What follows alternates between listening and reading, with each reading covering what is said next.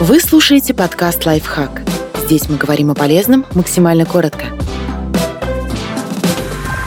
Как повысить самооценку? Людям, которые не любят себя, сложнее добиваться целей и справляться с трудностями. Простые упражнения помогут исправить ситуацию. Отказ от негативного мышления. Упражнение состоит в том, чтобы записывать все негативные умозаключения по поводу себя, которые у вас возникают. В конце дня перечитайте их и превратите каждую в положительный тезис. Вместо «у меня ничего не получится» «я многое умею, смогу научиться и этому».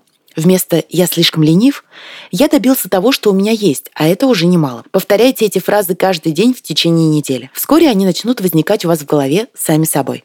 Воспитание хорошего отношения к себе. Перечитайте негативные мысли, записанные во время выполнения прошлого упражнения. Представьте, что все эти вещи о себе говорит близкий человек, лучший друг или член семьи. Подумайте, что бы вы ответили и запишите эти слова. Скажите, что вы видите в этом человеке хорошего, а какие его качества вызывают у вас уважение. Скажите, что любите этого человека. Проявлять любовь по отношению к другим зачастую гораздо проще, чем к себе. Когда вы присваиваете свои мысли близким людям, вам становится проще увидеть общую картину и понять, что говорить подобные подобные вещи себе некрасиво, грубо и вообще неправильно.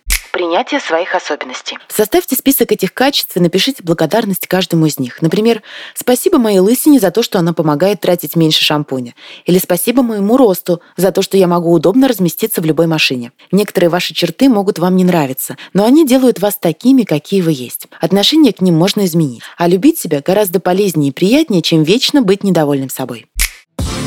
Подписывайтесь на подкаст «Лайфхак» на всех удобных платформах.